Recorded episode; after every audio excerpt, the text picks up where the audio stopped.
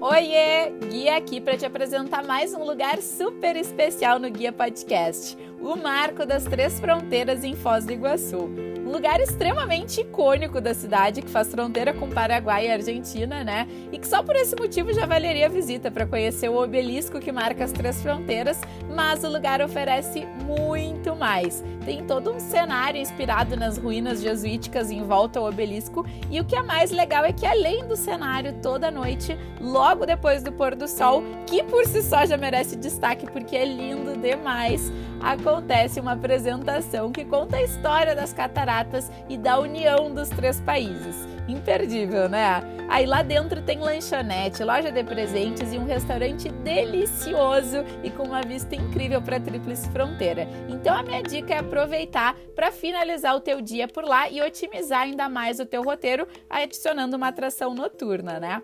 Vai visitar o Marco das Três Fronteiras? Então não deixa de comentar aqui para mim como foi a tua experiência para que outros viajantes possam saber a tua opinião e tomar as melhores decisões também. Um beijo da Guia, até o próximo Guia Podcast.